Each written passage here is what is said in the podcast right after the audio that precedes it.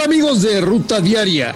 Están escuchando a su amigo André Marín y les deseo una feliz Navidad y sigan acompañándonos en Footbox Today, donde tenemos las noticias del fútbol que tienes que saber. Atlante nuevo campeón. Los Potros de Hierro del Atlante son los nuevos campeones de la Liga de Expansión MX Apertura 2021, tras derrotar al cuadro de Tampico Madero en la final, con un marcador de 3 goles a 0. Orbelín Pineda al Celta. Carlos Mourinho, presidente del Celta de Vigo, confirmó que Orbelín Pineda llegará al conjunto español en los próximos días para ser presentado oficialmente y solo es cuestión de que se desocupe la plaza de extracomunitario. El Barça regresa a la senda del triunfo.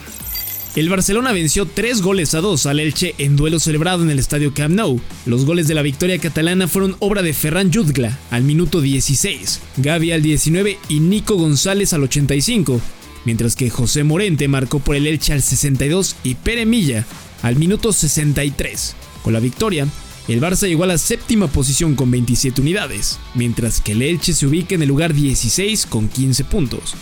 Estas fueron las palabras de Xavi tras la victoria.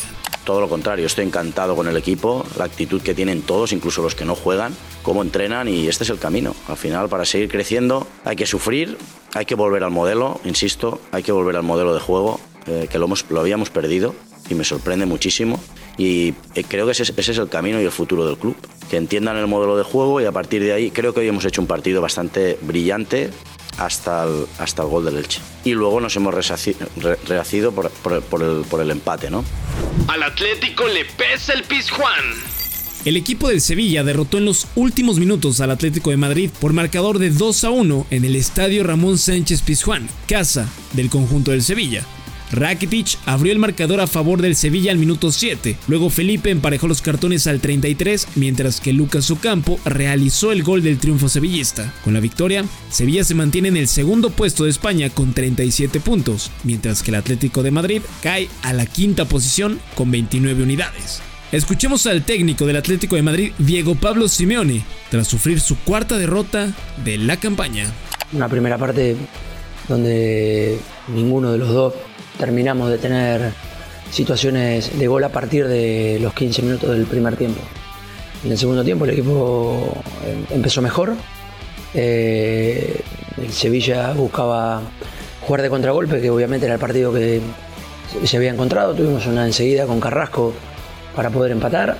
Eh, creo que el equipo hizo bastantes cosas buenas y otras para mejorar.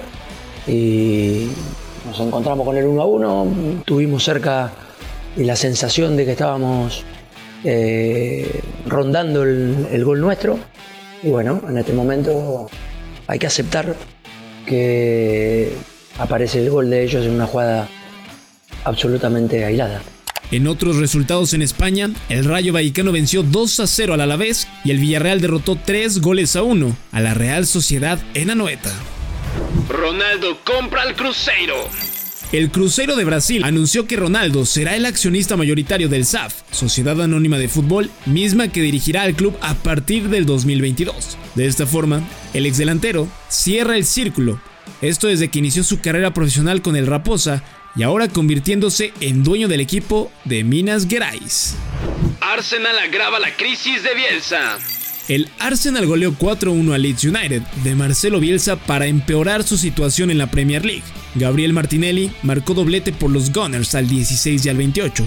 Bukayo Saka al 42 marcó el tercero y Emil Smith Rowe cerró la goleada al 84. Rapiña anotó el gol de honra al 75. Con este resultado, el Arsenal se ubica en el cuarto lugar con 32 unidades, mientras que Leeds se hunde en el lugar 16 con 16 puntos. Juego suspendido en la Premier League.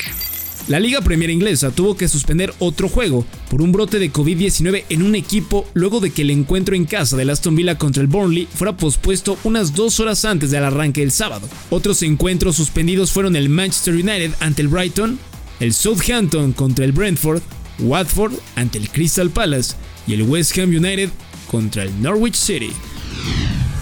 Esto fue Footbox Today.